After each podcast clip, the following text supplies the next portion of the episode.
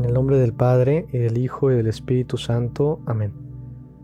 Hoy lunes 23 de noviembre escuchamos una parte del Evangelio en el que Jesús está observando en el templo, en la zona donde ponen las ofrendas a Dios, la donación, las alcancías del templo y escuchamos parte del Evangelio según San Lucas. En aquel tiempo, levantando los ojos, Jesús vio a unos ricos que echaban sus donativos en las alcancías del templo.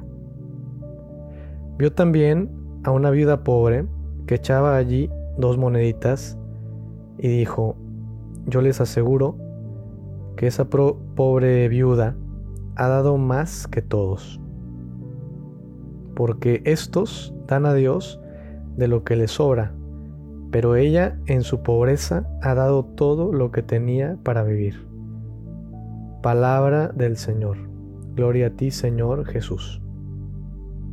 Es muy interesante reflexionar sobre este Evangelio y lo que nos puede dejar como enseñanza, porque al ver cómo Jesús estaba ahí observando, y sucede pues externamente que unos dan mucho, pero en realidad pues dan de lo que les sobra y hay una viuda pobre que da poco a los ojos de los demás, pero sin embargo para Dios es mucho. ¿Y qué nos dice esto? Bueno, pues nos dice que Dios ve el corazón del que da. En este caso se trata de una ofrenda a Dios y nos podría ayudar a pensar en lo que significa la ofrenda a Dios. Es decir, que todo lo que vivimos es un don de Dios, la vida misma es un don de Dios, todo lo bueno es un don de Dios. Y la gratitud nos ayuda a darnos cuenta de esto pero también la actitud de la ofrenda, es decir, de presentar todo ante Dios nuestro Señor.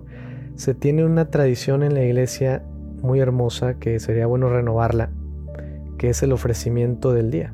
En la mañana se agradece a Dios por la vida, se agradece a Dios por todo lo bueno que hay en nuestra vida, también por lo, lo no tan bueno, pero que le pedimos su gracia, lo ofrendamos para que Él saque todo lo bueno que puede sacar de toda circunstancia.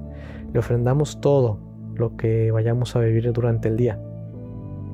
Y pues Dios no solamente ve el corazón, sino que de esa ofrenda lo espera todo.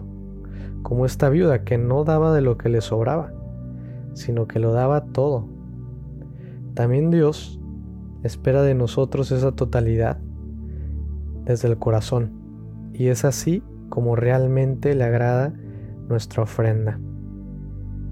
Y ahora vamos a rezar nuestra comunión espiritual.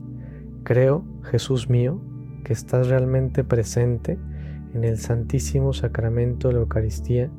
Te amo sobre todas las cosas y deseo ardientemente recibirte dentro de mi alma. Pero como no puedo ahora sacramentalmente, al menos ven espiritualmente a mi corazón. En el nombre del Padre y del Hijo y del Espíritu Santo. Amén.